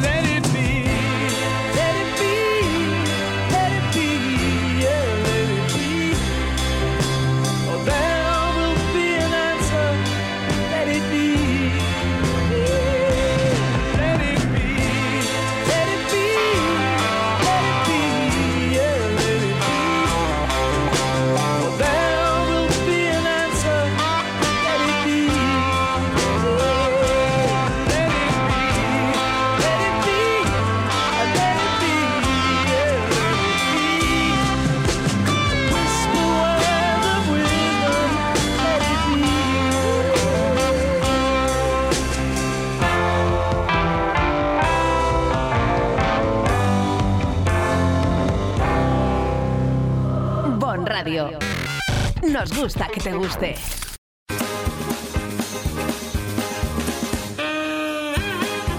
Y como todos los lunes, vamos ahora con, gracias al Mundo Today, con las noticias que no han ocurrido, ni están ocurriendo, ni por supuesto van a ocurrir. El euroescéptico Javier Milei promete sacar a Argentina de la Unión Europea. Sánchez convence a Israel para que bombardee el hospital Zendal. La revista Mongolia en apuros después de que un testigo clave en su defensa, Jesucristo, no se ha presentado al juicio. Papá pregunta qué te apetece cenar el 15 de octubre de 2026 porque va a programar la olla lenta. PC Componentes admite que su campaña Orange in the New Black se debe a que se quedó sin tinta negra en la impresora. A riesgo de tener que escucharla hablar durante cinco días seguidos, una mujer renuncia a preguntarle a su amigo argentino por la victoria de Milei. Los gatos denuncian que con la subida de los precios solo pueden costearse cinco de sus siete vidas. La chica de la curva anuncia que sentó la cabeza y presenta al marido de la curva y a los dos bebés gemelos de la curva.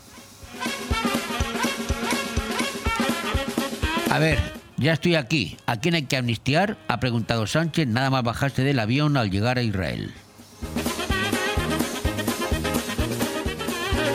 Israel se apresura a reconstruir todos los hospitales de Gaza ante la inminente llegada de Pedro Sánchez.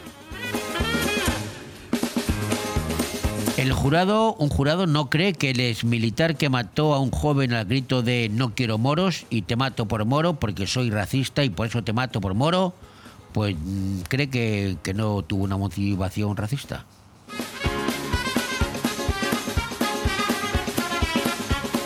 Sin ánimo de ofender y sin que nadie se lo tome como algo personal, habría que evitar matar a niños, han dicho alguien en Naciones Unidas.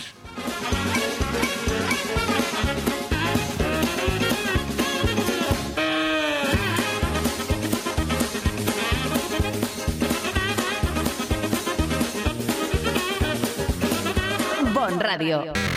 Nos gusta que te guste. Hey Jude, don't make it bad. Esta Hey You es el himno del madridismo, porque se la cantan en el Bernabéu a Jude Bellingham, el inglés que está rompiendo moldes en el Real Madrid. Pero bueno, antes de que viniese Bellingham, Jude al Madrid, este era un temazo, temazo. Me voy a callar. Hey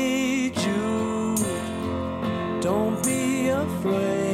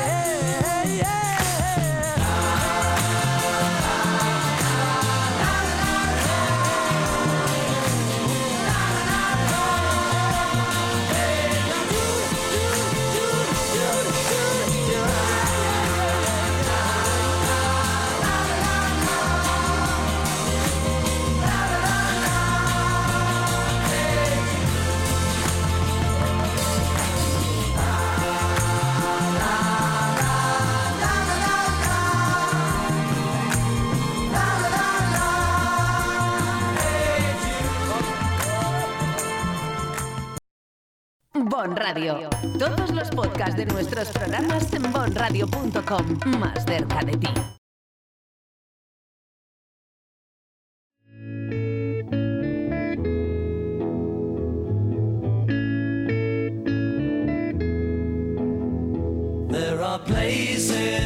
In My Life, en mi vida. Así que con esto, con In My Life, con esto y un bizcocho, hasta el próximo lunes, 4 horas después de las 8. Vamos, pero volveremos. Y la semana que viene dedicaremos el programa a la música de ACDC, ACDC, para los que habláis inglés. Hoy hemos tenido Beatles y espero que hayan disfrutado y que les haya llenado de orgullo y satisfacción nuestra canción, nuestra selección de la canción. Que me voy, con esto y un bizcocho, repito, hasta el lunes, 4 horas después de las 8. Manuel Ángel Sasplanelles, panzolo para los amigos, se va, pero volverá. Auf Wiedersehen, au revoir.